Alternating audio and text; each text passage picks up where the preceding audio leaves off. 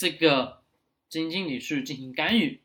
比如说，我们选择的，如果说我们选的是被动型指数基金，好，各位，我们看这里，啊，也就是什么啊，增强型指数基金吧。增强型指数基金就是属于什么？就是属于啊，咱们的这个基金经理会加入自己的想法，或者说加入自己的思维去投资某一个领域，或者说某一个板块，懂吗？这个叫增强型指数基金，它会加入这个指数型基金的基金经理人的什么东西呢？主观的投资思维。但是不管如何，我们要思考，嗯，这个基金经理的投资能力一定是得要非常非常好。那非常好的前提标准是什么？各位，是这个基金经理从业年限至少什么在六年以上，在六年以上。如果说没有达到六年的各位，这个你就不用去看了，好吧？为什么呢？那你们自己去思考。如果说你自己今天是不是市场中有大量大量的老股民，对吧？我们通常说啊，叫老股民就是啊，在这个市场中摸爬滚打四五年的，是不是特别多？没错吧？但是我们等下思考，四五年多，其实这些老股民最后挣钱还是不挣钱？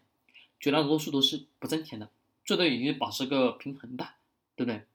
那你你要思考，这个基金经理人也就是四五年的这个投资经验，对于我们投资人人人来讲，我们的目的是什么？各位，money，对不对？要挣钱。那与此同时，这个基金经理人。这四五年，而且你自己想，你自己四五年能能把这个知识体系建立吗？把你的呃企业的投资，就是把你自己的什么这个称之为什么叫自己的投资能力圈能否建立呢？也会比较困难，对不对？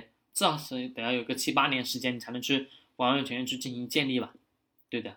那你想想这个过程当中，也就是嗯这样的呃低于六年以下的这个基金经理的投资能力，其实相对来说。还是什么偏弱的？与此同时，我们还得去思考一个问题：这个基金经理人一定什么的经过牛熊干嘛转换，懂吗？要经过牛熊进行转换。其实我在各大平台当中的所有的呃基金的课程，大家问的最多的一个问题是什么呢？是这个基金经理人他的什么？他的这个投资能力，我们到底如何进行判断？其实说白了，第一个问题就是先去看这个基金经理的从业年限，再去看什么呢？各位，看这个基金经理最高的啊，就是他管理的最高的一只基金的收益如何，懂吗？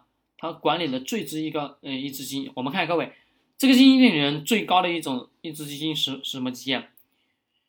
富国中证医药主题指数增长，好，各位，那这个过程中我们就仔细的看一下，四年又一百零六天，整体收益是什么？百分之一百二十二点九，是吧？那相对来说是不，嗯，比较不错的。但是我们要仔细注意一下，一九哦一六年到今天，说白了，市场什么有牛市啊，也有熊市，对吧？那这个过程当中，各位。它能否持续的去进行保持呢？这是一个非常大的问题，懂吗？那我们看好吧，点进去一看，那各位为什么今今年的二零二零年到二零二一年，呃，这个什么医药主题型基金。